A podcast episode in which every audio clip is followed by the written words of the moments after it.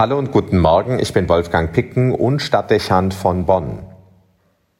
Der heutige Tag der deutschen Einheit ist besonders mit der Bundesstadt am Rhein verbunden. Es war die Bonner Republik, die den Gedanken an die Einheit Deutschlands im Grundgesetz verankert und an ihm festgehalten hatte. Viele Jahre nach 1945 erschien diese Idee als eine Illusion. Der Kalte Krieg und zahlreiche außen- und innenpolitische Diskussionen über die Anerkennung der DDR als autonomen Staat legten das nahe. Das westdeutsche Festhalten an einem Einheitsgedanken wurde vielfach als Hemmschuh in der Annäherung der beiden Blöcke und einer nachhaltigen Friedenspolitik verstanden. Aber die Geschichte hat es anders gewollt. 30 Jahre liegen nun Mauerfall und Beitritt Ostdeutschlands zur Bundesrepublik zurück. Die deutsche Einheit wurde Wirklichkeit. Was damals wie ein Märchen erschienen ist und heute zunehmend in dem Nebel der Geschichte rückt, hatte seine Gründe. Das System des Ostblocks konnte keinen nachhaltigen Bestand haben, weil es auf einen gravierenden Fehler basierte, einer Fehleinschätzung des Menschen. Man kann ihn nicht auf Dauer gegen sein Wesen staatlich organisieren, indem man ihm die Freiheit nimmt und zwanghaft gleichmacht. Auch lässt sich der Mensch nicht gegen seine Natur umerziehen oder durch Überwachung regulieren. Ein sozialistisches Staatswesen basiert auf einem anthropologischen Irrtum. Seine Ideologie ist zum Scheitern verurteilt. Auch Mauern, Unterdrückung und Gewalt retten ihn nicht. Der heutige Tag ist Beweis dafür. Die Kirche hat mit ihrem christlichen Menschenbild immer auf diesen Irrtum hingewiesen. Seit dem Aufkommen von Marxismus und nichtdemokratischem Sozialismus brachten sich Päpste und Kirchenvertreter massiv gegen diese Idee in Stellung. Eben nicht nur, weil sie Kirche und Christentum zu ihren natürlichen Feinden erklärten, sondern weil die Kirche intuitiv den grundlegenden Verstoß gegen die Würde und das Wesen des Menschen erkannte.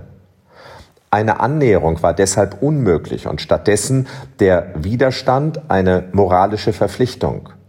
Dass am Ende die katholische Kirche mit ihrem wirksamen Protest in Polen den Zusammenbruch des gesamten Ostblocks beschleunigt hat und auch die Friedensgebete in der DDR Katalysatoren für den Mauerfall waren, ist so wahr, wie es schnell vergessen wird. Unser Land hat nicht unwesentlich einem Papst, nämlich dem heiligen Johannes Paul II. zu verdanken, dass alle Bürger bereits seit 30 Jahren in Freiheit und Frieden leben können. Sicherlich wären die sozialistischen Staaten früher oder später auch so kollabiert, aber es hätte zweifelsfrei länger gedauert und wir wissen nicht, ob es so friedlich geschehen wäre. Wichtig erscheint aber nicht zuerst der Verdienst der Kirche, auch wenn man ihn nicht genügend würdigen kann, sondern der Hinweis darauf, dass ein Staatswesen und eine Gesellschaft nur bleibend existieren können, wenn sie dem Wesen des Menschen entsprechen und keine Strukturen schaffen, die darauf angelegt sind, den Menschen zu verfremden. Wenn wir 30 Jahre deutsche Einheit begehen, dann ist es von Bedeutung zu wissen, dass auch demokratische Systeme nicht per se vor Fehlentwicklungen bewahrt sind. Auch sie bleiben gefährdet und sind davon abhängig, dass die ihm zugrunde liegende Vorstellung vom Menschen, die Anthropologie, richtig ist.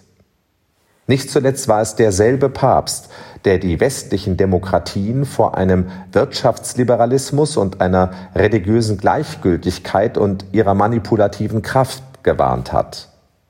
Nach dem Zusammenbruch des Eisernen Vorhangs markierte Johannes Paul II. das als die größte Gefahr für die Errungenschaften einer christlich-humanistischen Kultur und den internationalen Frieden. Damit ist gesagt, dass die westlichen Demokratien und auch das geeinte deutsche Volk sich immer wieder neu ihrer Fundamente vergewissern und einen kritischen Blick darauf werfen müssen, ob die sich im Prozess verändernde Vorstellung von Menschsein und die vorherrschenden Ideen noch dem Wesen des Menschen entsprechen. Die Existenz von Staat und Gesellschaft, das ist eine Lehre der Geschichte, ist so unsicher und fragil wie die Schöpfung, wenn die Grundhaltung der Mehrheit der Menschen und der Gesellschaft nicht stimmt.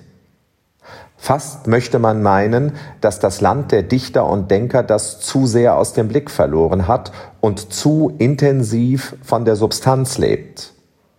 Jedenfalls scheint mir bei allem Stolz über die deutsche Einheit vom Wesen des Menschen und den Voraussetzungen einer Demokratie zu wenig die Rede zu sein. Die Zukunft steht auf tönernden Füßen. Wolfgang Picken für den Podcast Spitzen aus Kirche und Politik.